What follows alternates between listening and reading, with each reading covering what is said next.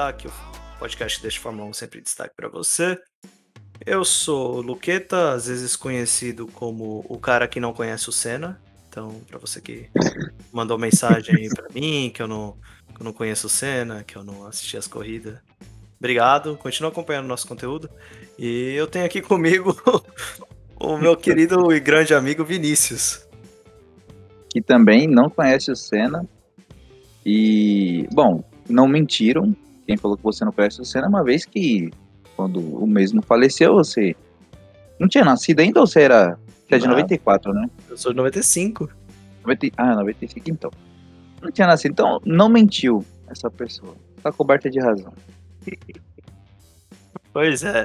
Nesse podcast, nesse episódio de hoje, vamos falar sobre duas coisas. Primeiro, sobre aí a corrida da, da Áustria, a última corrida, e também sobre a próxima corrida aí de Silverstone, que vai vir aí a Fórmula 1 com um novo formato, para é um teste ainda, né, um novo formato para classificação. Então, eu tô bem curioso para saber como vai ser. Mas seguindo uma ordem aqui, vamos começar falando da última corrida aí que Max Verstappen pela primeira vez liderando o campeonato esse ano, mas também já, já tá liderando e foi embora, né? 32 pontos na frente, cara. É, tomou gosto pela coisa. É, que ninguém imaginava era assim, é uma possível liderança do Max, desde o início da temporada até se imaginava pelo desempenho dele pelo carro, mas abrir uma vantagem tão grande assim, é, há quem diga nas internas que o campeonato já acabou. Você acha que aquela vaquinha austríaca tá começando a deitar já?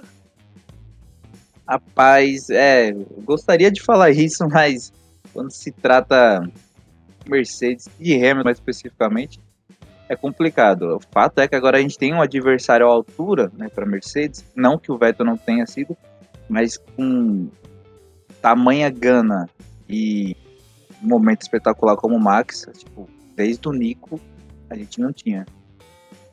É. Inclusive, você levantou aí a questão do Nico, foi a última vez de fato, assim. Porque é o que a gente tava conversando aqui nos bastidores, né? O Vettel chegou até abrir, acho que 18 pontos, 15 pontos, algo assim. Do, do Hamilton até que ele ia abrir mais de 25 ali na. 25 ou 26 ali na Alemanha, aí ele perde o carro, vai lá para fora, a gente já sabe tudo que acontece depois que o Hamilton ganha essa corrida e, e a partir dali começou a sua ganada para, para o campeonato que termina no México, ou seja, termina bem antes ainda, coisa que o Vettel estava na frente, mas desde 2014 o Hamilton nunca se viu nessa posição de estar 32 pontos atrás do, do primeiro colocado. Né? É, o, o, diferencial agora, eu acho, é que assim, não está num bom momento. Não só o Hamilton, mas como a equipe como um todo. Tá tratando de Mercedes, ó, porque na McLaren ele passou anos até sem disputar título. Mas na, desde que ele chegou na Mercedes, 2014 especificamente, é, a equipe vinha, perdia corrida, acontecia, mas tinha bons desempenhos, acontecia uma coisa ou outra ali, mas não era tão recorrente. O, o, que a gente vê da Mercedes esse ano é que o normal é ser ruim. É, eu tava vendo aqui, a última vitória da Mercedes, no caso, foi no GP da Catalunha, né? Na, na Espanha. Então são cinco sim, sim. corridas seguidas que a Red Bull vence. E assim, a Mercedes nunca, desde 2014, nunca tinha ficado quatro corridas seguidas sem vencer. Imagina cinco. Então, pois é, é. realmente a situação aqui para a Mercedes não, não, não é a das melhores. Até porque já tá 44 pontos, né, atrás da, da Red Bull. Ou seja, um fim de semana perfeito isso. E ainda teve um pouco de, de ajuda do, do dos comissários aí em punir duas vezes o Sérgio Pérez esse fim de semana. Um pouquinho de ajuda do Lando Norris também, que jogou o Pérez para fora, mas também não acho que era para punição. Porque eu sou do seguinte caso, Vinícius: quando você vai fazer a ultrapassagem por fora, você está assumindo risco. E nesse caso, nas três, nos, nas três punições, eu não concordo com nenhuma. É, eu acho que assim, a Mercedes teve uma ajuda do Pérez. Porque, vamos lá, a primeira punição, eu discordo. Porém, as duas outras eu concordo pelo simples motivo, porque foi dada a primeira punição. Ponto. Então não tinha como mais fechar os olhos. Não, eu é... sei, mas Não, não pegue o... isso como, como parâmetro, e sim, não, sim, concorda sim. com as três punições sendo separadas. Não, eu acho que a do Leclerc, em cima do Leclerc, eu daria. Qual eu das duas? Ele, o... A primeira, mano, o Pérez, ele, tipo assim, claramente, ele faz questão nenhuma de segurar o carro tal, ele tem essa intenção, muito puto ali com, com tudo que tinha acontecido com ele, eu imagino. É, adulando, cara, é, adulando, eu não vi um movimento dele, tipo, de não tentar, sabe? De deixar o carro espalhar. É, eu acho que ele foi seguir o traçado. Então, assim, adulando não daria. Talvez a do Pérez, é, a primeira ali eu, eu, daria. Mas acho que se não desse nenhuma das três, também tava de bom tamanho. Então, é, acho que nesse caso a ajuda, acho que foi mais do Pérez até, a Mercedes. Eu não daria do primeiro do Pérez, porque assim, pro Pérez foi até mais difícil do que pro Lando pela seguinte forma. Quando o Pérez vai atacar o Lando, eles estão no começo da corrida, teve um safety car, os pneus não estavam superaquecidos, estavam tudo bem. Como o Pérez foi para fora, porque o Lando, né, deu do lado de fora e fez o traçado, meu amigo. Você quiser que tá tentando fazer ultrapassagem, que freie. Você foi por fora, você assume. É... E ali o, o Lando tinha o, o, o, pneu mais frio, o carro tava mais ok. Como o Pérez foi para fora, primeiro ele pegou um monte de cascalho, sujou o carro, ferrou o assoalho embaixo tal. Ele volta e fica preso atrás do Ricardo, fica preso atrás dos outros carros, e o carro dele começa a superaquecer. E os pneus Pirelli, o que a Pirelli vem mostrando nesses últimos anos, que vem sendo a única, né? Única é, empresa que disponibiliza os, os pneus para as equipes, é que os pneus da Pirelli superaquecem muito fácil. Então hoje, o segredo de tudo é você correr com a cara pro vento, porque se você estiver atrás de outro carro, o seu pneu vai superaquecer e aí você não consegue fazer aquele pneu durar tanto. E é por isso que o Pérez tentou tão desesperadamente a passar o Lando ali no começo da corrida, porque ele sabia que ia ficar atrás da McLaren a McLaren hoje é o carro que mais faz outros carros ficarem atrás. Tipo, é mais difícil de fazer ultrapassagem. Talvez por conta da aerodinâmica do carro, que joga ar sujo para trás. Eu não sei explicar exatamente por quê. Imagino que seja por isso. E também a McLaren tá muito rápida, né? Então o Pérez tentou ali, não conseguiu, deu tudo isso. Então na hora que ele foi para brigar com o Leclerc, pneu superaquecido, o freio aquecido e etc, fica mais difícil você segurar o carro dentro da linha, né? Então é por isso que eu discordo das três das três punições. É, aí a gente vai, né, colocar pontos de vista, análises técnicas e tal. Como eu falei, se não desse nenhuma das três, na minha opinião, tava de bom tamanho.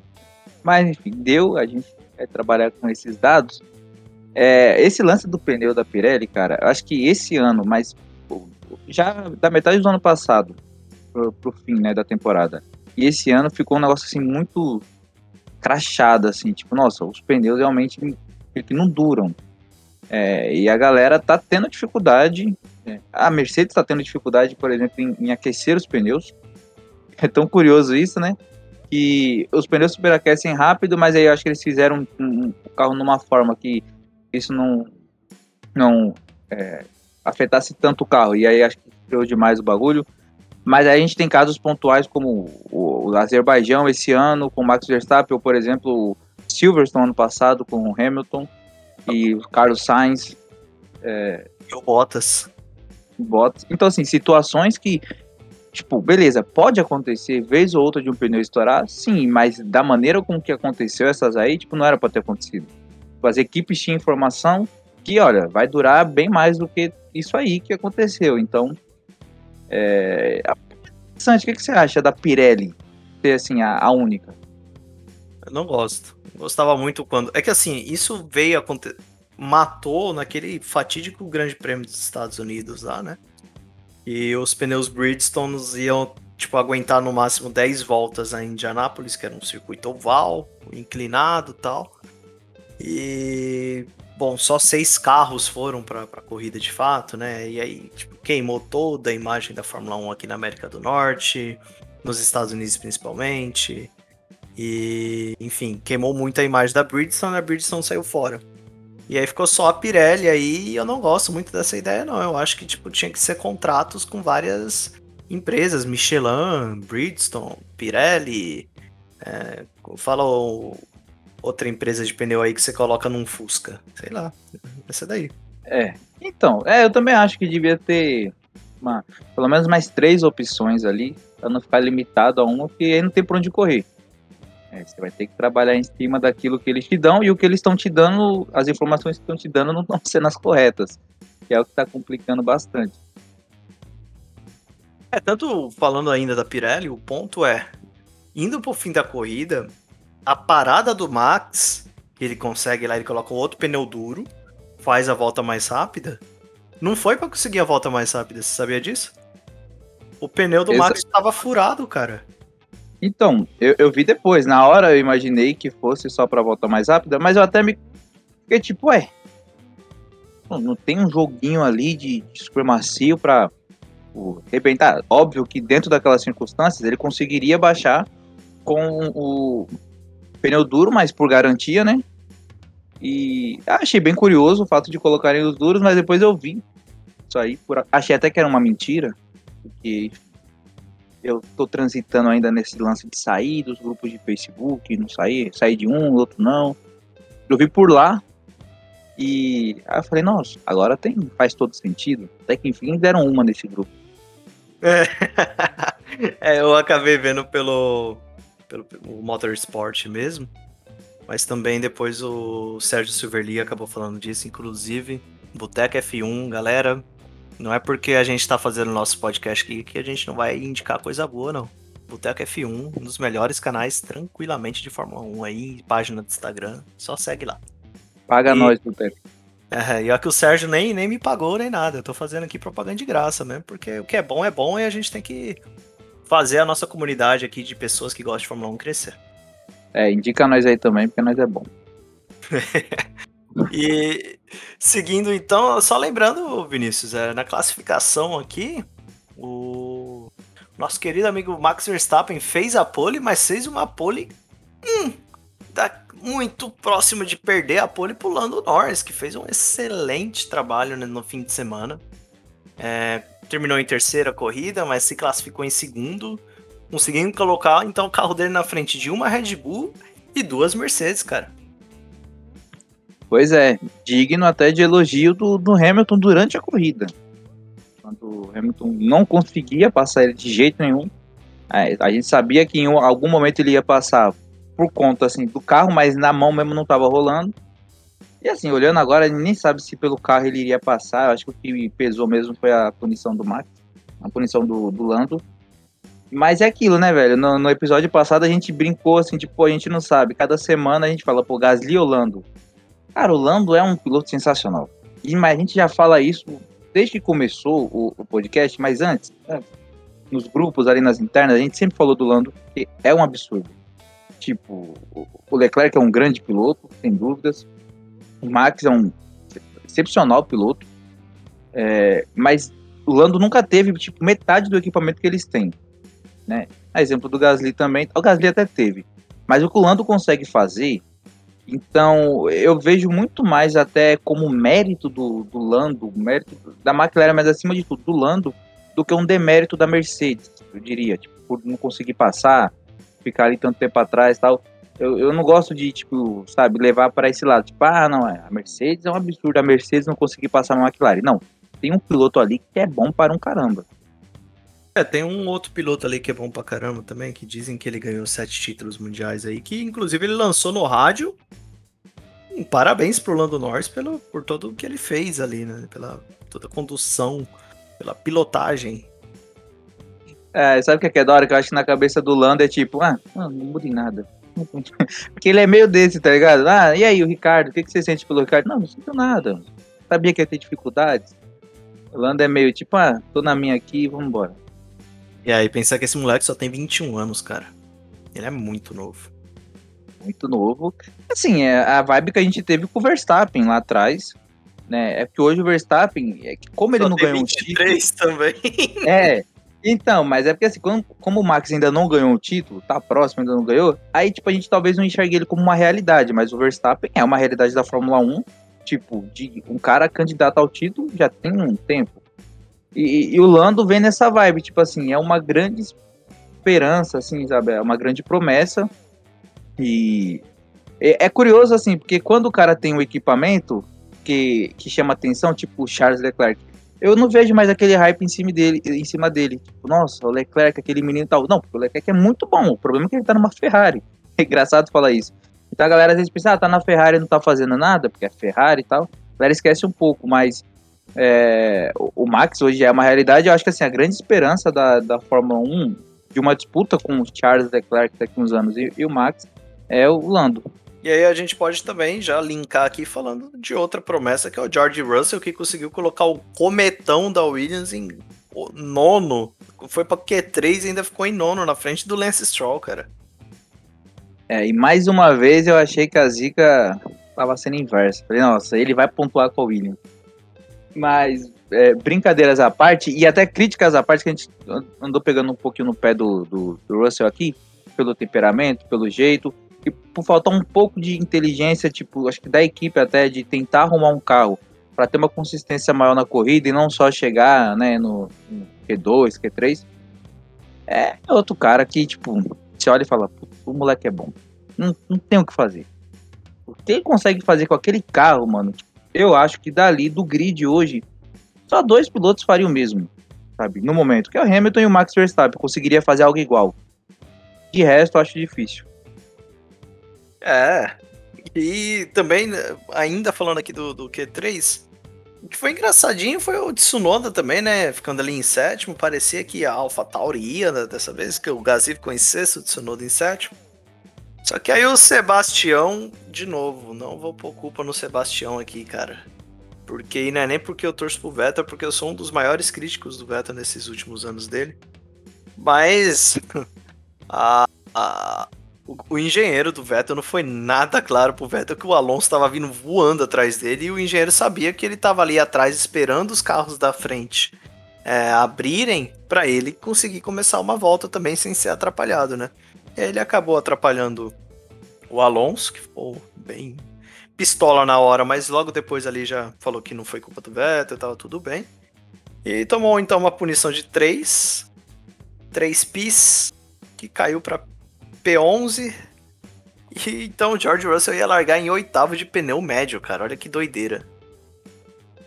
Pneu médio. Esse era o ponto. É falando desse desse lance do, do Vettel, né, e do Alonso, né, tipo, o George Russell no Q3 é, com, com, com médio já era um negócio absurdo, mas o ponto-chave é, é, justamente isso. Eu acho que o Alonso, em outra época, ele sairia putaço, bicho. Era capaz de querer pegar o Vettel numa porrada ali mesmo, na pista. Ia xingar todo mundo, ia falar que tava todo mundo contra ele, e que, enfim, estava sendo prejudicado, ele foi prejudicado, mas é curioso que o Alonso, ele ficou puto ali na pista, óbvio, mas depois ele, ele, já, ele já sai do carro entendendo o que aconteceu. Ele sabe, pô, é o Vettel, o Vettel, não, tetracampeão, pelo amor de Deus, o cara não ia dar uma dessa por nada aqui.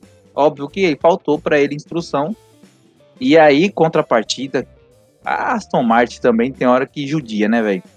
Acho que o Vettel, às vezes, ele sente até um pouquinho, um pouquinho de saudade da Ferrari, pelo menos da comunicação com o engenheiro dele ali.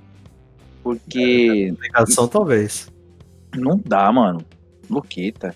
É 2021, cara. Fórmula 1. O esporte do mais alto nível. E assim, é, é o tipo de coisa que não, não é uma regra imposta. Óbvio que tem punição uma coisa cordial, tipo, é subentendido, maluco, o cara tá vindo fazer uma volta ali, tem o que fazer, só só comunica ali o seu piloto, seu trabalho é esse, comunica o cidadão ali que ele tem que dar brecha, tem que dar espaço pro cara passar. E aí, enfim. e o Alonso vinha numa volta assim, que é difícil projetar porque não aconteceu, mas ele ia conseguir largar muito bem.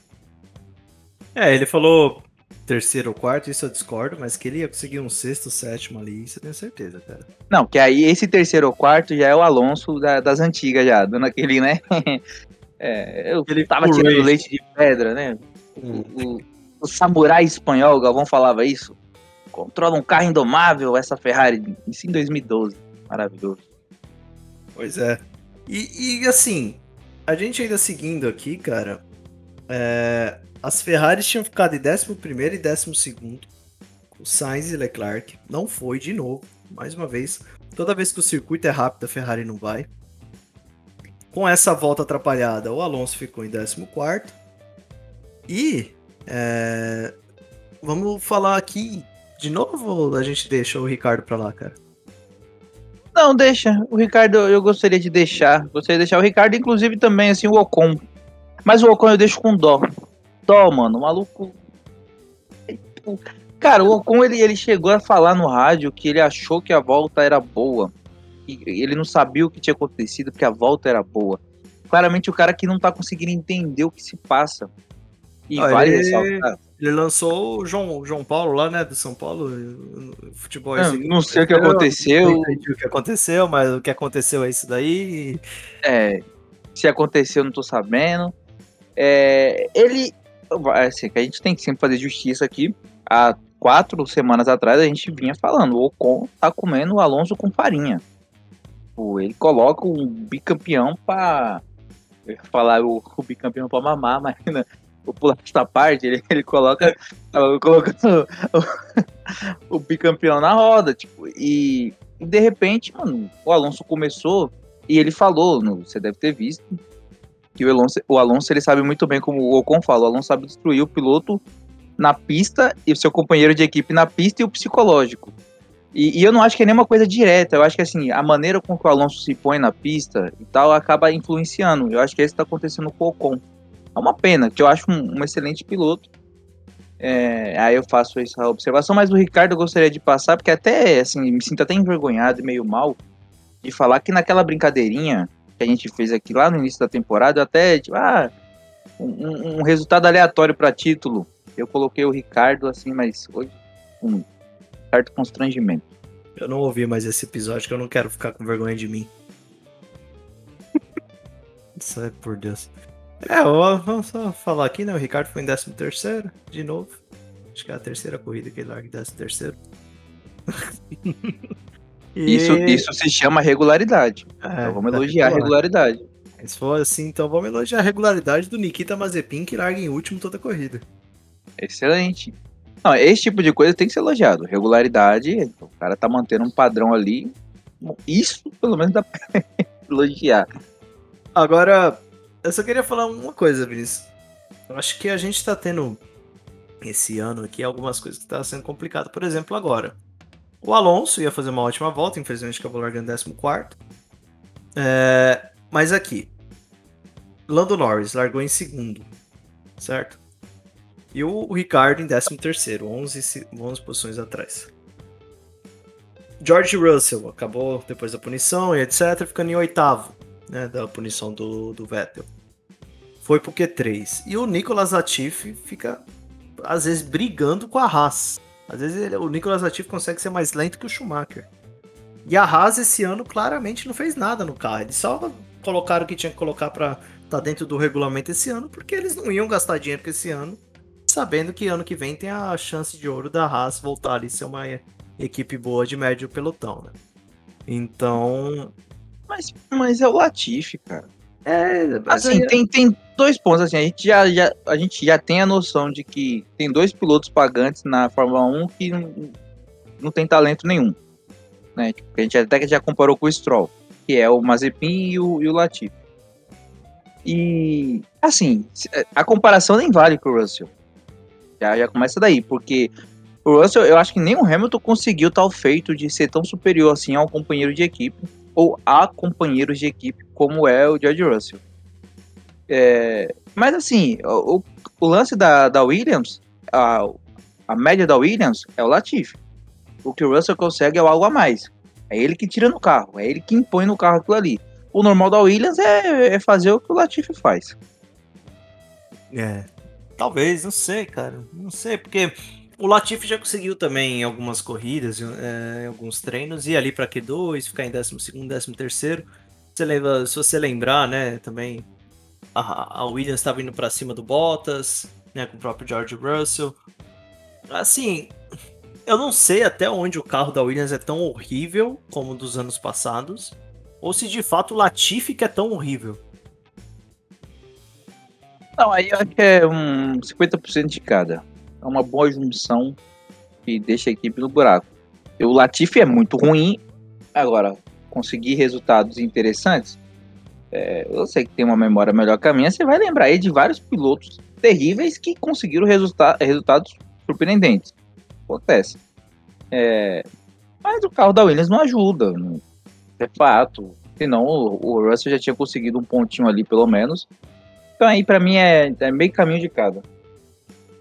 É, já indo pra corrida também, o, né, eu acho que o ouvinte está gostando. A gente não está tentando seguir exatamente uma um cronograma aqui no, no, no episódio, a gente está comentando sobre várias coisas, levantando aqui.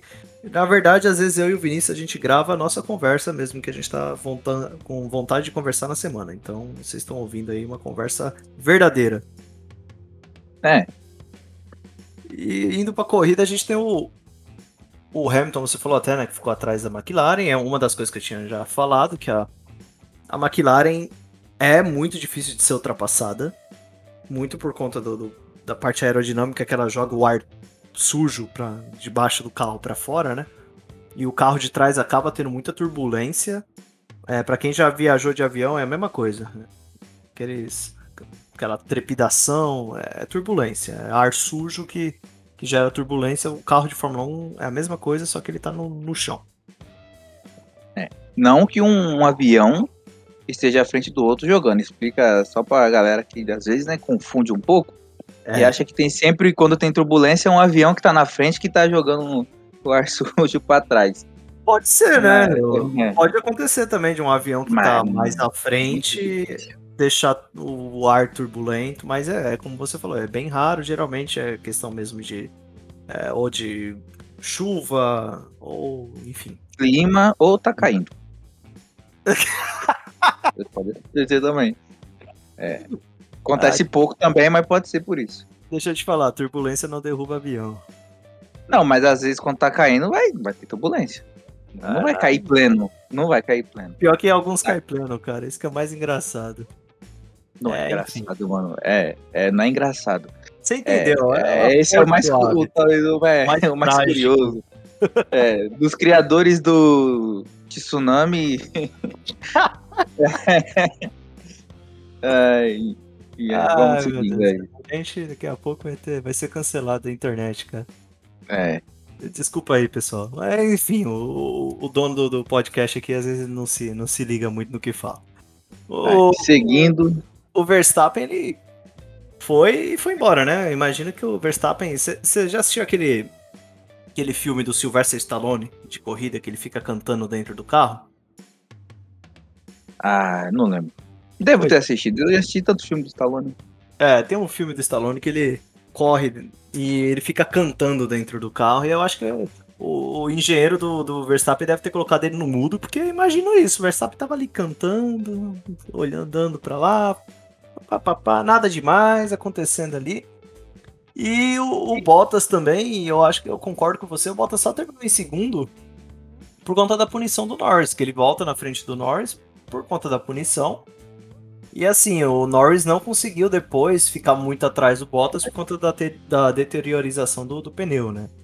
Mesmo assim, Sim. ainda terminou só dois segundos atrás do Bottas, então é só fazer conta básica, né? 5 menos 2, 3, o Norris aí ficaria uns pelo menos uns 2, 3 segundos na frente do Bottas, sim. E.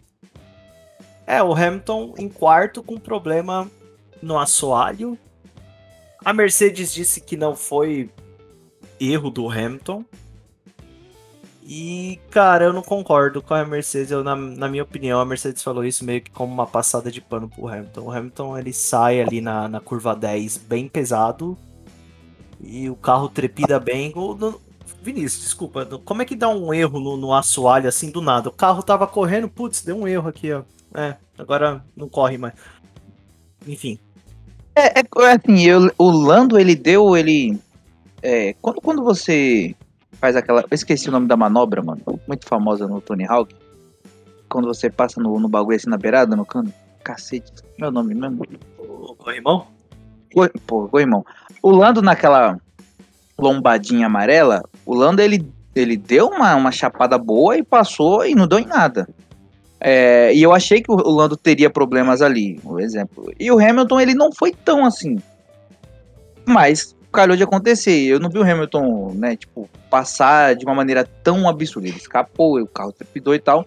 Mas isso é passível de acontecer. Imagina-se que se pode acontecer quando você passa ali. Então, óbvio que se ele não tivesse passado ali, não teria acontecido. É um erro dele. Mas assim, no geral, ele estava fazendo uma corrida para chegar em segundo. Já sabia que não teria ritmo para chegar na, na, na, Red Bull. Tava fazendo uma corrida para chegar em segundo. E aí aconteceu isso e o cara, ele só não perdeu a posição pro Pérez porque já tinha acontecido tudo aquilo com o Pérez. Eu, assim, quando eu falo que foi né, um, um, erro do Hamilton, que o carro não quebra sozinho, assim. Gente, é, na, na uma, em 71 voltas, o piloto de vez em quando ele vai dar uma erradinha em uma curva aqui ali, é normal. Né? A única coisa que eu, que, que eu não concordo é a Mercedes falar, não, não foi erro. Gente, foi, foi erro, aconteceu. O Toto Wolff, inclusive, estava bem irritado com o setor de confiabilidade do carro, né? Porque o carro parece que tá, tá sensível, não pode nada um pouco mais forte que o carro começa a dar problema. Não é, não é a primeira vez que isso acontece. E a gente viu também que o antes disso acontecer, o Hamilton teve que fazer mais uma parada nos pneus porque ele consumiu muitos pneus. E foi por conta que ele estava atrás do, da, do Lando e ele comeu muitos pneus dele, né? E é interessante isso que a gente vai agora. Eu vou levantar agora dois pontos que a gente conversou, Vinícius, né? aqui no, no episódio. O primeiro, o quanto que o pneu Pirelli superaquece. E segundo, o quanto que a McLaren é difícil de ultrapassar. E ou seja, a classificação vem sendo cada vez mais importante pro para corrida, porque se você conseguir largar na frente e ir embora, é muito mais fácil, você consegue durar muito mais pneus, sua estratégia fica muito melhor do que se você ficar ali atrás e vai ter que consumir bem os pneus, que está sendo difícil de ultrapassar por conta da turbulência e por conta dos pneus também.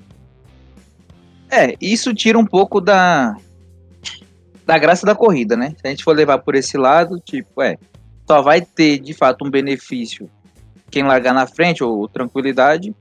Já começa, assim, esse ano é, é uma sensação, é um misto de emoções, né? Há três corridas atrás a gente tava falando, putz, tem uma disputa. Agora a gente olha e fala, caramba, a Red Bull vai embora, tipo, o que a gente queria mesmo não tá acontecendo, que era uma disputa, né? É só inverteu as posições. Então, é, eu acho que esse, essa questão dos pneus, lógico, ano que vem é um novo regulamento, carros diferentes, então não, não tem muito o que fazer, mas acho que pelo menos para a próxima, próxima metade do campeonato, quando tiver pausa, é, tem que ser uma questão revista para ter chance de fato de, de acontecer uma corrida. Lógico, vem acontecendo, ultrapassagens e tal, muito por questão de erro, mas assim, no geral, estratégia, estratégia, questão de estratégia colocada em prática não vem funcionando tão bem. Tipo, ah, vamos usar o pneu X porque fulano vai com pneu Y, aí a gente consegue fazer o undercut e tal. Não dá, mano, sabe? É, assim, tá bem ruim essa questão dos pneus, do meu ponto de vista. É, eu só queria fazer uma, um comentáriozinho sobre o carro da Mercedes tá sensível. Vale lembrar que esse ano já teve o caso da porca, né? Que vai até pro museu lá, que tá presa na roda até hoje. Só estouraram a parte lá da, da roda que tava presa ao carro. E o ano passado, foi ano passado, não foi? Que o, o Bottas terminou o GP com parte do carro do, do Vettel no, no assoalho. Foi, foi ano passado. Três anos, cara não Imola. sabia. Foi em Imola, né? então, né? terminou. Então, se fosse esse ano, o carro parava no meio da pista. De fato, algo acontece ali naquele carro da Mercedes que não é bom para eles. Porém, contrapartida, é, essa questão da McLaren, aí é aquele ponto.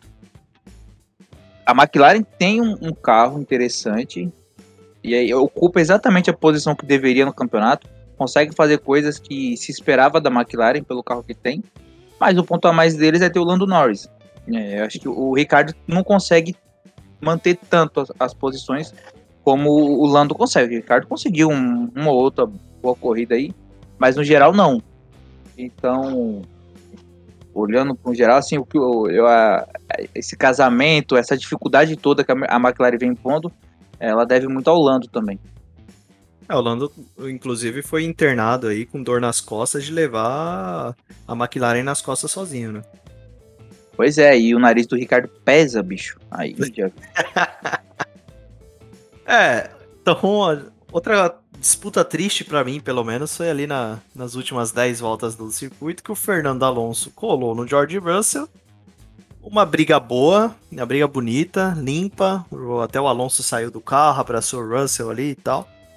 E deu entrevista, né, falando que é, era uma pena o Russell não, não poder pontuar, mas claro, o cara tá correndo ali e ele quer pontuar. Então, é, foi complicado ver o Russell perder essa posição ali, faltando duas, acho que era duas voltas só pro final. Mas, enfim, no começo da corrida ele acaba perdendo muitas posições, né? Ele caiu para 12 segundo, largando em oitavo. E na minha opinião aqui, um pouco de análise técnica, ele e o Sainz perderam muitas posições. Os dois. E os dois tentaram ir por dentro na curva 1. Só que na curva 1, por fora, estava com mais aderência, né, dos pneus. Ou seja, os dois perderam aderência na hora de reacelerar na reta e acabaram perdendo muitas posições ali. Então foi, não, não devo dizer um erro de fato, mas talvez um erro de análise técnica da, da pista ali, de fazer aquele reconhecimento, porque tem a volta de formação e é para isso, para você ver onde está com mais é, onde está com mais aderência, onde você vai poder frear e etc. Eu acho que foi uma, uma, análise errada tanto do Sainz como do Russell. O Russell depois ainda conseguiu recuperar por conta da estratégia. Foi uma estratégia muito boa dele. Mas, infelizmente, acabou ficando em 11 e de novo a zica do Russell segue sem pontuar aí na Williams. É, não, às vezes também tipo, é a questão como se forma o pelotão à sua frente que te, te empurra para onde dá. Você vai onde tem espaço. É, então, às vezes, o cara já tem essa noção que ali não vai dar, mas é onde ele consegue se enfiar. É, e assim, né? Falando, já que estamos falando do Russell, é, a gente sabe que o Sir Lewis Hamilton renovou com a Mercedes por mais dois anos e o Bottas não. E aí, vamos falar de novo: o Hamilton renovou por mais dois anos. A gente não esperava nem que ele se vencesse, que ele voltasse para o ano que vem. É, e o Bottas, ano passado ele renovou muito cedo. Eu acho que a fim de garantir o lugar logo, ele renovou. Não, não sabe nem o que assinou direito lá. E a equipe, acho que no contrato até colocou que ele não teria nenhum carro decente para disputar. É, já, já temos aqui um, um desenho de Russell e Hamilton para 2022. Na minha opinião, a gente tem esse desenho desde o Bahrein do ano passado. é, mas assim, né? Quando o piloto volta pro, o grid de 2021, no caso o Bottas, vai que, né? Ele poderia, talvez, conseguir de alguma forma se manter. Mas tendo em vista os últimos resultados do. Porque o do Bottas até foram bons, mas do Russell principalmente. É, e aí é um ponto que a gente vai levar, tipo, beleza, existe um Hamilton na Fórmula 1, existe um Hamilton na Mercedes em 2022, mas com uma nova, um novo regulamento, uma nova estrutura de carro. E aí o Hamilton ele não tem nem a certeza, a garantia de que o seu companheiro de equipe não vai ser melhor que ele, sabe? A gente volta lá para 2014. É, falando do Bottas, esse foi o melhor desempenho dele nesse ano. Foi o segundo colocado. Até então, ele, o máximo que ele tinha ficado era em terceiro, e ele ficou em terceiro quatro vezes. E depois, né, ele, ele não termina duas corridas e não pontua no Azerbaijão. Então, foi o, o Bottas, assim, vamos ser sinceros, depois de nove corridas ele conseguir ficar em segundo pela primeira vez, tendo o carro que tem, é, é difícil. Né? Até querendo ou não, nessa corrida acabou ajudando um pouco a Mercedes aí. E, deve, e eu queria muito ter escutado no rádio do Bottas as seguintes palavras: Hamilton. Oh, desculpa, no rádio do Hamilton. Hamilton, aqui é o James. Preciso que você deixe o Bottas passar, né? Porque é o que a gente mais escutou do Bottas aí, coitado, nesse tempo. é, acho que o, o, único mérito do Bottas nessa corrida foi ter conseguido acompanhar o Hamilton, né? E acompanhar entre aspas. Né? Ele ajudou a Mercedes porque ele herdou a posição. É, mas é, não herdaria. Aspas, bem entre aspas. Se não, não tivesse a punição, ele não, não, não herdaria essa, essa a punição do Lando e não herdaria esse segundo lugar. E de fato, né, a gente está falando de um piloto que ano passado venceu o GP, abriu a temporada da Fórmula 1 vencendo, o campeonato. Então, é, o nível de. Na verdade, a falta de confiança que o Bottas tem da equipe e dele mesmo, no que ele é, assim, é. Assustador, né? Se fosse na, na, na Red Bull, a gente tava até falaria assim, não, normal, os caras ali. Mas não, mano, a Mercedes até contribui, ajuda, tenta. Esse ano que eles estão com um pouco menos de paciência. Mas, honestamente, se o Bottas fosse piloto da Red Bull, ele já tinha sido demitido na terceira corrida. Em Mônaco ele teria, teria sido demitido. teria caído já para Williams e o Latifi subido. É, na minha opinião, tá, tá claro para mim que. Aí, aí você derruba. É, foi... Dá, foi, foi uma brincadeira só. Tá, pra mim tá bem claro que ano, passado, ano que vem é George Russell e Hamilton. É isso. É o atual, não, o passado e o presente da, da Mercedes. O, o super cara, o sete vezes campeão, o cara que leva muita gente para assistir corrida sim, o cara que tem um bom nome. O Hamilton conseguiu desvencilhar dele aquela imagem de bad boy que ele tinha na McLaren para agora ser um, um mocinho, né? Vamos falar assim, um cara que apoia várias causas e etc. Acho que ele se achou também, né? Depois de um tempo ele se acha. Esse é o ponto. Eu, sabe que uma. Antes de você concluir, eu gostaria até de ouvir o Massa falando hoje. Porque o Massa recente, recente assim, há alguns anos, ele deu uma entrevista falando do Hamilton, que o Hamilton não tem amigo no grid, que o Hamilton é isso, aquilo, que o Hamilton é um excelente piloto, mas que é infeliz. E não sei, hoje eu olho o Hamilton, cara, é um cara que, tipo, ele parece um paizão de todos ali no grid, sabe? Chega, conversa, o maluco ele chegou a ponto de elogiar um piloto durante a corrida, o Lando e tal é um, um, Hamilton assim. Quem trouxe essa versão, essa melhor versão do Hamilton para nós foi o Nico. Devemos agradecer o Nico Rosberg. É, mas eu ainda não vejo o Hamilton ainda com amigos ali na. É, você vê que não tem rolê junto. É aquele bagulho. É, é uma boa. Uma boa. Como eu posso falar? Ele é amistoso ali hoje em dia, né? Antigamente ele Mas nem coisa que não. Isso, esse é o ponto. Coisa que nem acontecia. Tipo, ali ninguém tem obrigação de ser amigo de ninguém, até porque caras, enfim, tem uma vida muito. Tipo, eu lembro. O Massa era muito amigo do Ricardo. No, talvez a distância hoje mude um pouco. Mas eu lembro de ter vídeos do Massa com o Ricardo. Você lembra disso? Do Ricardo disputando um, um, uma corridinha com, é, com o filho do, do Massa. Felipe. Sim, sim. Então lá e tal. Então, assim, acontece esse tipo de amizade. Aí você fala, pô, mas o Massa e o Ricardo nunca nem correram juntos. Mas é, esse tipo de envolvimento acontece, não é muito comum, no geral, mas acontece. Mas o Hamilton era um cara assim muito. Lá, é aquele lance que a gente comentou no, no, episódio com participação especial da galera do basquete. Ele saía do, do GP e ia encontrou o Neymar. O amigo dele era o Neymar, o Justin Bieber e a galera para tomar umas brejas lá em Nova Las York. Vegas. É, Nova York, Las Vegas, depois ali para jogar no bicho. Eles gostam bastante. E é, hoje é um cara muito diferente. Então, assim, a, o que a gente tem hoje se dá muito. Eu conversei com o Paulo esses dias sobre isso. O que a gente tem hoje do Hamilton, é, de 17 para cá, a gente deve ao Nico, tá ligado? É um, um, Hamilton diferente e que claramente isso influenciou muito no, nas conquistas que ele teve. É, eu concordo. E até continuando, é, é assim, né? Tá, esse é o presente hoje da, da, da Mercedes.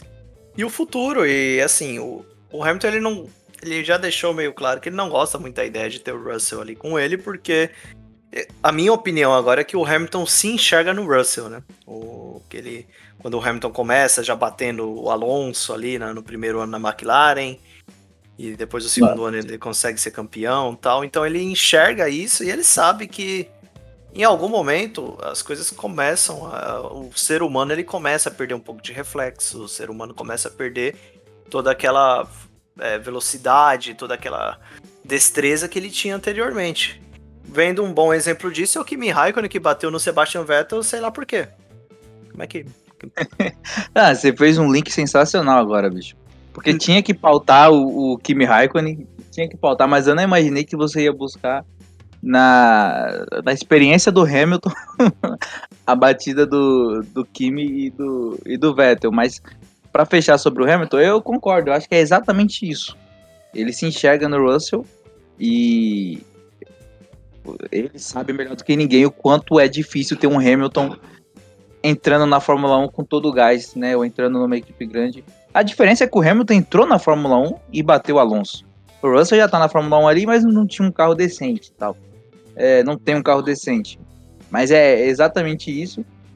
E o lance do Kimi, cara, é, é assim, nem se o Kimi sentar com a gente para tomar uma vodka ali, explicar o que passou na cabeça dele, a gente vai entender. Porque não tem explicação, cara. Não, não tem. Você pode buscar todo, todos os ângulos e, enfim, tentar entender o movimento que ele fez e você não vai conseguir chegar a uma conclusão decente de falar, não, tipo, ele errou por isso.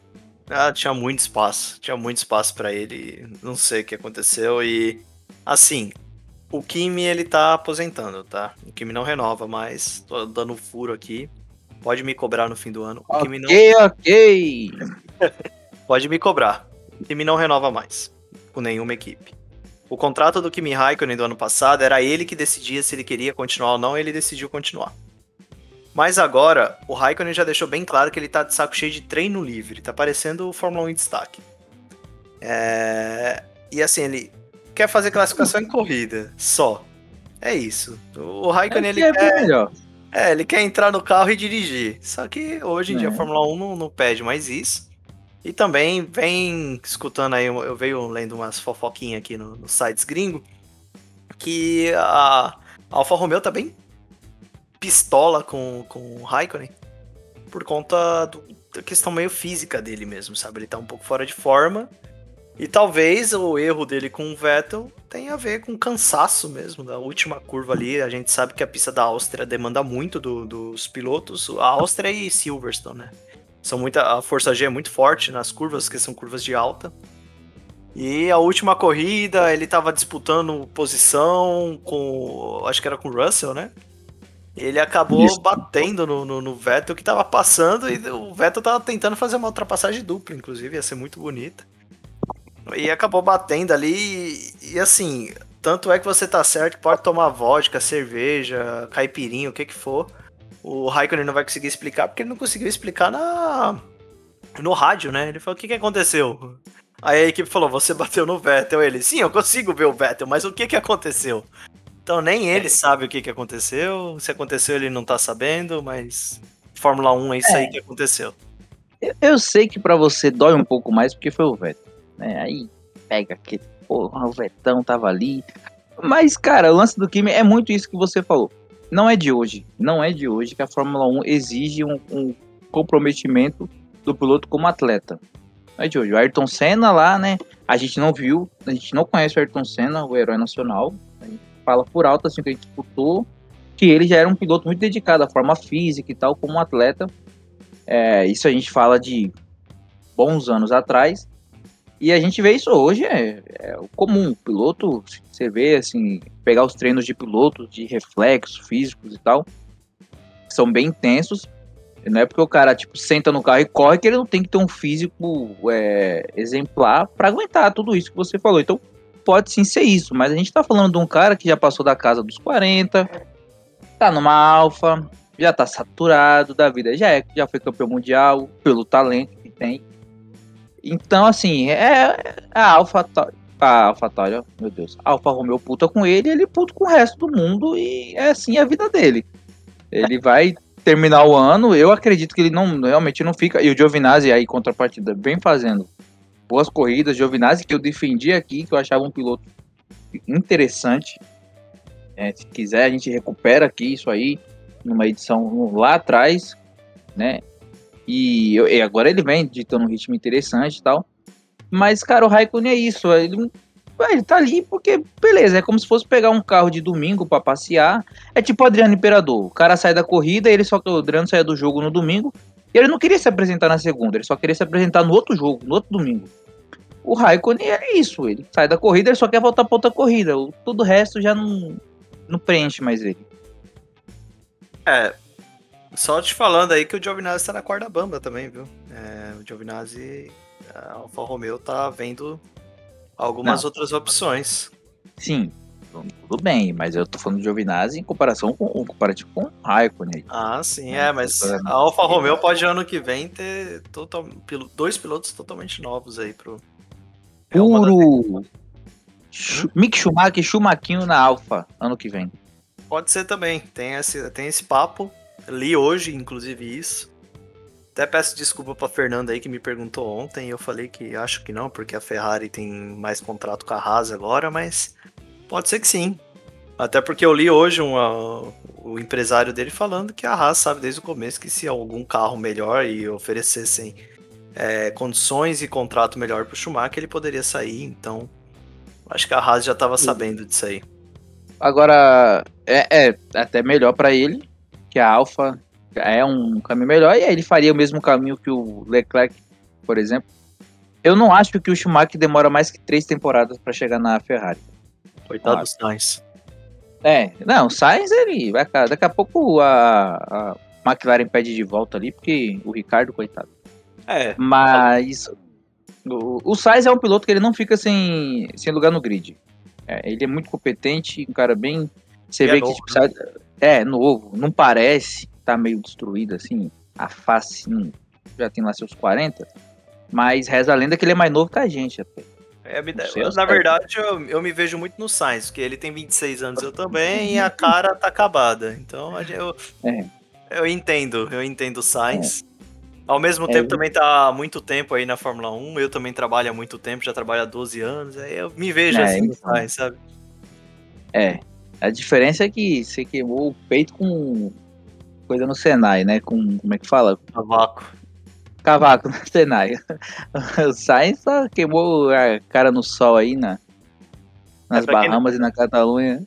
Pra quem não sabe, cavaco não é o cavaquinho lá do pagode, não. É pedaços de metal que, quando é desbastado, eles saem mais ou menos 600, 700 graus ali. E queima bonito. E queima. queima que, Tem uma marquinhas até hoje. Nossa, aquilo pega em cima da mão aqui, ó. Nossa senhora. Mas se, pra, pra, concluir aqui a corrida, então vamos lá. O Ricardo conseguiu se recuperar bem, terminou em sétimo. O Leclerc também fez uma corrida ok, terminou em oitavo. O Sainz, graças à punição de 10 segundos do Pérez, ficou em quinto, uma corrida muito boa do Sainz. E eu queria destacar que o Tsunoda tomou duas punições de entrada no box. Duas.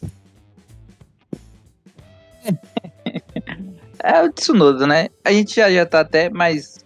entendeu mais como que é o piloto, assim, cara. Né? Não, que é, tá meio desligado da realidade. Mas assim, na, durante a transmissão a gente foi até comentado, né? que fazia tempo que não se via é, tantas punições assim de, de entrada, né? De, de, dentro do box, de limite de velocidade. E é, é, é tão absurdo que é, até no, no videogame é impossível de você cometer tal erro. É que no videogame essa punição não dá. É, você pode é limitado automaticamente. É. E só para outro ponto é que o Sebastian Vettel tendo batido, né, o Raikkonen bateu nele na última volta, ainda assim se classificou na frente do Schumacher e do Mazepin. É, pra você ver a, a qualidade do carro que tem. As que assim, como eu já falei em outro, outro episódio, eu acho que não, deveria nem ser liberado para correr esse tipo de carro. É. E no, no campeonato, temos aqui então Max Verstappen com 182 pontos na frente, agora chegando à sua quinta vitória no ano. Max Verstappen, lembrando que nunca tinha ganhado mais de três em um ano, então essa já é a quinta. O Hamilton em segundo com 150 pontos, acabou ficando com três vitórias mesmo no ano. É... Sérgio Pérez em terceiro com 104 pontos. Lando Norris encostando, 101 em quarto. Valtteri Bottas em quinto com 92, 9 pontos atrás do, Bottas, ou do, do Norris.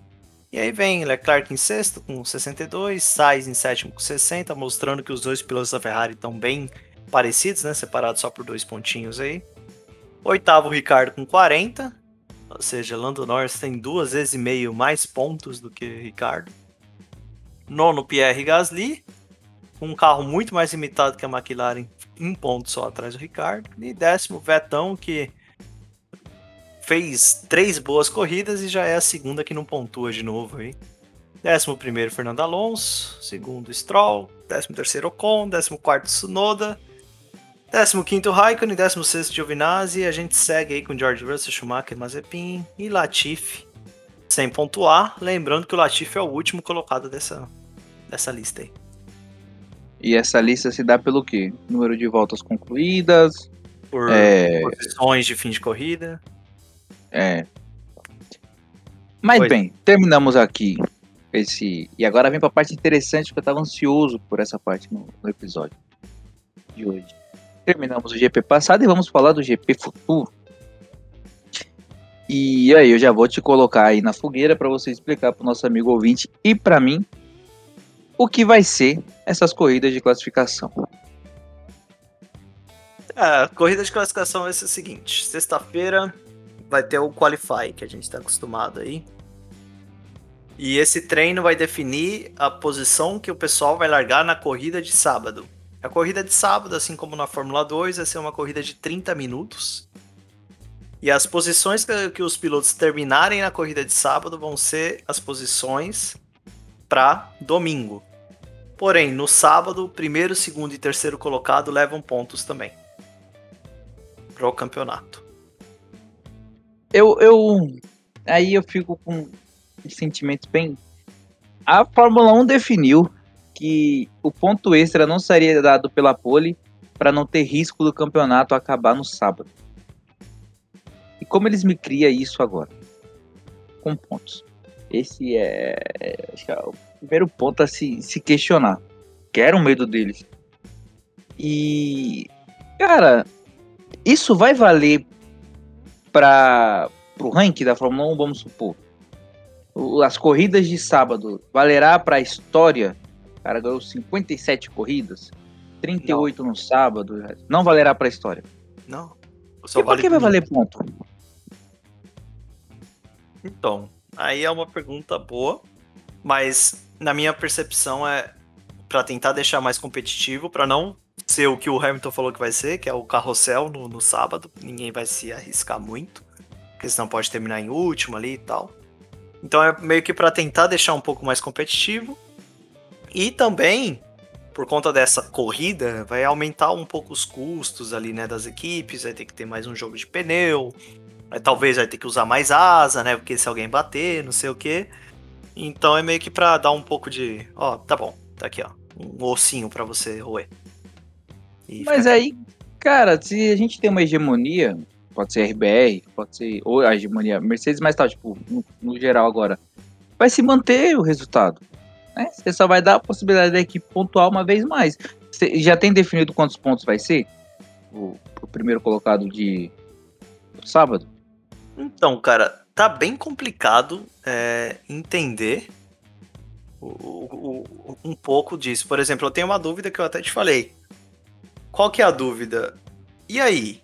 E, e os pneus que largar, que fizer na sexta, vai correr no domingo? Ou os pneus do sábado vai ser uma e no domingo as equipes vão poder colocar qualquer jogo de, de, de pneus? Se for isso, aí, aí eu gosto, hein? Porque imagina assim, vai lá, faz a corrida no sábado tal, mas você pode escolher qualquer jogo de pneu pro domingo. Vai ter várias estratégias diferentes. Então, assim, eu acharia É. interessante. Em cima disso, eu até acho interessante, mas eu acho que eles poderiam evitar esses 30 minutos e deixar isso liberado pro quem passou do, pro Q1 escolher o que quiser. Pra finalizar, sem ter que obrigatoriamente o Q2. Ah, eu só tô assim, né? Eu levo, não que eu discorde totalmente da, dessa nova. Novo momento da Fórmula 1. É só pra tentar entender de fato e trazer dúvidas aí que eu tenho certeza que o ouvinte também tem. Você deve lembrar, foi, foi em 2017, Luqueta, que eles criaram um novo tipo de classificação que não durou duas corridas, ninguém gostou.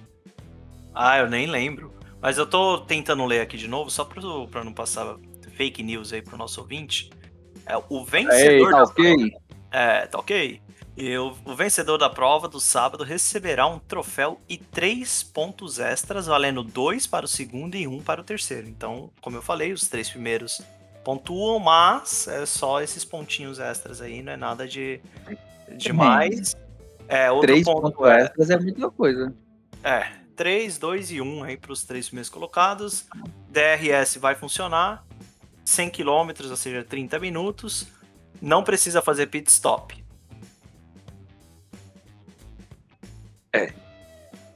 Sigo acreditando que essa ideia não vai durar. E eu, eu, assim, né? Eu acho que assim, no caso é, é dar 28 pontos ou 29 para Mercedes ou para RBR, é tipo isso. É Mas... que assim, o, o, o ponto é eles estão tentando fazer algo ser mais atrativo, né? Hoje a Fórmula 1, os donos são americanos, né? Até por isso tá aí na Netflix também, etc. É, e eles estão tentando trazer mais públicos jovens para assistir. E o treino livre, ele não, não dá retorno nem quando tem público, nem para televisivo. Então, horrível. Tanto que, por exemplo, a Band nem passa. A Band deixa no Band Esportes e eu não discordo da Band, porque treino livre não acontece nada. É um bando de carro correndo, fazendo teste, você não sabe se o carro tá pesado, se o carro tá leve, se o carro tá com pneu duro, se ele tá pensando em estratégia ou não tá. Você não sabe nada. Né? Mas então... é isso que tá, o treino livre tem que existir para isso. Não é para ser uma, um, uma coisa atrativa. É para ajudar com que os carros tenham um bom desempenho. E aí sim a corrida ser atrativa. Aí sim a qualificação ser atrativa. O treino livre é para isso. É pro Max Verstappen tá andando em 16 e você não saber por quê, e os caras estão tá testando um tipo de, de mecânica nova. É, então, enfim, vou esperar que eu, honestamente, vou esperar que isso não permaneça. É, ó, tô lendo aqui. Sexta-feira, primeiro treino livre com 60 minutos.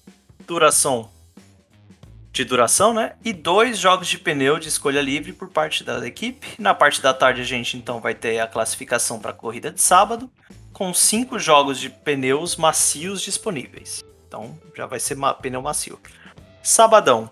Segundo treino livre com 60 minutos de duração e a possibilidade de escolher um conjunto de pneus apenas. E na corrida, classificação, né, com 100 km de distância, com a possibilidade dos times escolherem dois tipos de pneus. E no domingo, corrida de distância completa, cerca de 300 km, e uso dos dois jogos de pneus restantes. Então. Aí fodeu. Vai ser do C1 ao C5 mesmo, e a gente vai voltar, graças a Deus, a usar o que é super macio, macio, porque eu odeio a forma que a FIA faz hoje, que é, ah, tá, para esse fim de semana é macio, médio e duro. Mas pro fim de semana que vem também. Só que na verdade o macio de uma pode ser o médio da outra, que pode ser o duro da outra. Então, é, assim, só pinta diferente o, o, pneu. Eu adorava quando a gente tinha o super macio, o macio, o médio, o duro e o super duro. Pronto. Agora você entende. É. é. eles quiseram deixar mais fácil, mas na verdade para mim ficou uma porcaria. Nesse ponto, agora acho que a gente vai entender melhor na prática, né? O cara bater na, na corrida de sábado, e aí? Yeah. E aí que ele já vai legal. começar lá de trás, já. É, pode mexer no carro, né, sem ah, alguma. Não, ah, pode da mesma maneira que pode no treino, mas, por exemplo, trocar câmbio é, gera punição. É, trocar motor gera punição. O, as regras de parque fechado continuam. Maravilha. Vamos esperar aí, sábado. Bom, o importante agora é que a gente tem que passar raiva duas vezes, né? Passar é. raiva, eu digo, na torcida, né? No sábado e no, e no domingo. É, é, mais do que o normal. E na sexta, né, também, né? Três vezes. É, na sexta a gente sempre passa já, mas eles fizeram então esse. Eu gostei desse fim de semana um pouco mais curto, sexta, sábado e domingo. Vai ter dois treinos livres ao invés de três. E essa corrida classificatória a gente ainda não tem opinião formada, afinal nem aconteceu ainda. Vamos deixar acontecer. Se fosse para dar uma opinião de antemão, eu, talvez eu apoie. A gente tem que chamar um pouco mais de público mesmo. A gente sabe que todos os esportes é, no momento estão sofrendo com a falta de público jovem. É, eu não sei o que, que a galera aí do cringe, galera que fica falando cringe, é, tem na cabeça, mas pelo jeito eles não têm esporte, né? É só TikTok mesmo. E TikTok e aquele grupo coreano lá é? é, é BTS. BTS, do, do hambúrguer, né? Do, é, Bolívia Talk Show. McDonald's. É, beleza. então, essa galerinha aí que vive em Nárnia, é, não, não assiste mais esportes, então eles estão tentando chamar o pessoal e a gente sabe que a galera não consegue ficar uma hora parada assistindo nada, porque tem, tem o, atenção de um peixe. É, não tem como você pular pra frente pra saber logo o final. É. Entendeu? Até então... isso tem no TikTok agora, você pode pular o vídeo pro final. É, é mesmo? Eu não sei, eu não mexo em é. TikTok. Eu sou cringe. Tem. É, tem, tem, tem como pular o vídeo final. Antes a graça e a raiva do TikTok era que você tinha que esperar até o fim do vídeo para ficar puto com não acontecendo nada ou pra se surpreender. Mas agora você já pode pular isso aí. É a geração TikTok de fato. Depois Mas só o- pra ponderar aqui, né? Ah, segue. O, o fã de Nárnia não se sinta ofendido. é, foi um uso, hoje é um uso muito casual do termo de Nárnia para quem tá viajando, mas Nárnia é muito bom. É, tá na, na prisão de Azkaban, pronto. Beijos aí pra todos os Potter fãs. É, Inclusive, eu acho que eu te mostrei aqui, né, Vinícius? A gente, agora O B Fernanda curtiu isso aí agora. Mas é, espero a gente ter explicado depois de xingar a geração TikTok aí pra todo mundo o que que é esse fim de semana novo. Esperamos também que seja muito interessante, que podemos ter novas estratégias aí com as equipes. E só lembrando que por conta desse aí, o, teto orçamentário se estendeu também em 500 mil dólares por corrida extra para as equipes para ter os custos cobertos. Ah, e o pai do Nikita Mazepin sabendo disso agora, puto, falando, meu Deus, vou ter que desembolsar mais uma grana pra Haas entrar na pista. Ó, Vamos ser sinceros, parou de rodar, né? Não é mais um peão. Depois que o, É. o, o chefe da Rasa deu um peãozinho pra ele, ele parou de rodar. Foi, aquilo foi uma mandinga que ele fez. Mas eu, eu tô sentindo aqui que a gente já tá entrando em clima de despedida. E aí, Luqueto, eu queria lançar pra você que antes ia ser só pro domingo, mas agora a gente vai considerar o sábado também. Vamos de Q3, ou ah, é, de top 3. Aí, semanalmente a gente vai ver aqui qual é o nosso desempenho em cima do nosso fascismo de Fórmula 1. Então vamos lá, pra Grã-Bretanha, próximo fim de semana. Sábado e domingo, qual é o seu top 3? Sábado e domingo. Silverstone. Primeiro o Max. O carro da Red Bull tá melhor pra Silverstone. Posso queimar minha língua, afinal eu tinha dito que era pra Mercedes esse fim de semana, e assim como foi na Áustria, mas enfim. É, Então o Max em primeiro. Ao mesmo tempo, o Silverstone vai diminuir essa diferença absurda do- entre os carros. É, vem com o Hamilton em segundo. E o Pérez em terceiro. E no sábado, o Bottas em terceiro. Boa, boa. Eu E vou. vou- E ainda tenho mais Bom. um palpite. então, é ei, Russell, Russell anunciado na Mercedes nesse fim de semana. É, aí, não, se você acertar essa, que eu já ia falar aqui pra você, Luqueta, se a Mercedes vencer esse fim de semana, você é oficialmente o novo Mick Jagger. Que você zincou a Mercedes na Áustria e zincou a RBR na, em Silverstone, mas vamos esperar pra ver. É, cara, eu acho que esse anúncio não acontece agora, porque a Mercedes precisa do Bottas pra brigar pelo campeonato, então não vai rolar, eu acho. E eu vou de no sábado. Hamilton, Max e Bottas no sábado. E pro domingo eu vou de Max, Hamilton e Charles Leclerc. Eu tô com um sentimentozinho que a Ferrari vai fazer aquele a, a- dar aquela adulterada 2.0 e colocar o Leclerc aí em condição. Mas tá. tá, tá. Vai jogar no bicho hoje também? É que é interessante a gente arriscar, né? É, não, Interessante. tudo bem. Se for, se for, joga no coelho lá. Porque Vai. tirou da cartola isso aí, velho. Não, mas de fato, eu tô. Eu, eu tava com já esse, esses dias pensando, falando, não, eu acho que pra Silverstone a Ferrari não é possível. Lógico a Ferrari sempre surpreende negativamente, mas eu tava considerando que eles poderiam é, ter a chance, uma chance de fazer um- uma corrida decente. E se eles têm uma chance, se eles sabem disso, o candidato deles é o Leclerc, óbvio. Cara, é... pensando que é Silverstone, que é uma corrida rápida que depende muito do. do. da aerodinâmica do carro, não concordo com você não, mas vamos lá, vamos ver. Essa é a sua. Tá gravado, o ouvinte pode cobrar. Pode cobrar. Não, não tem problema com isso, não. Já Nossa meta aqui é errar. Quanto mais a gente erra, Somos inimigos do acerto, né? é inimigos do acerto. Pra que acertar? Pra que jogar no óbvio? Não, já aproveitando, já deixa seu tchau aí pro, pro nosso querido ouvinte, sua mensagem de amor. É, muito amor, paz no coração. Tchau pra todo mundo. Acho que eu confundi a, a ordem das coisas aqui. Mas enfim.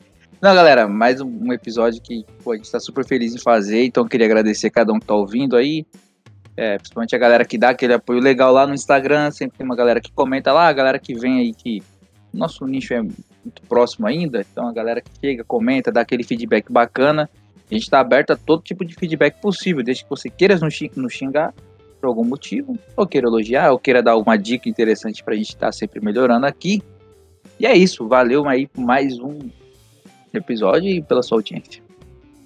É, eu queria agradecer também aí o pessoal que vem ouvindo. Queria agradecer aos nossos ouvintes, tipo Lando Norris, não, brincadeira. É... Mas ele escuta.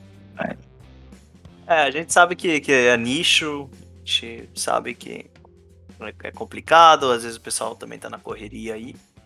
Mas estamos é, chegando perto aí do, dos 500 plays, das 500 escutadas no nosso podcast. Então continua ouvindo aí para dar essa força pra gente chegar nesse número. E valeuzão aí para todo mundo que manda mensagem, para todo mundo que segue a gente, continua lá. Nosso Instagram agora tá postando vídeo também, então aprendi a fazer as mandigas do vídeo. Boa, boa. E quando chegar em 500, a gente vai fazer um churrascão para todos os ouvintes, hein? Pode cobrar. Pode cobrar. Só vim, só vim para Toronto. É. Pode cobrar. Se vir para Toronto, eu pago. Aí, que maravilha. Tá todo mundo convidado. Eu pago o único que vai chegar aí é, o único que vai chegar aí é o Paulo Ítalo. o único. Talvez o Parejo, se ele estiver ouvindo, acredito que não. O Parejo é ceboso. É. Mas talvez ele chegue por aí também. Mesmo sem ouvir, talvez ele chegue, sabendo. Pois é. Então agradeço todo mundo aí, valeu, falou e tchau. aí Senna! aí Senna vem! Vai, Lewis Hamilton! Hamilton, você é ridículo! Verstappen, eles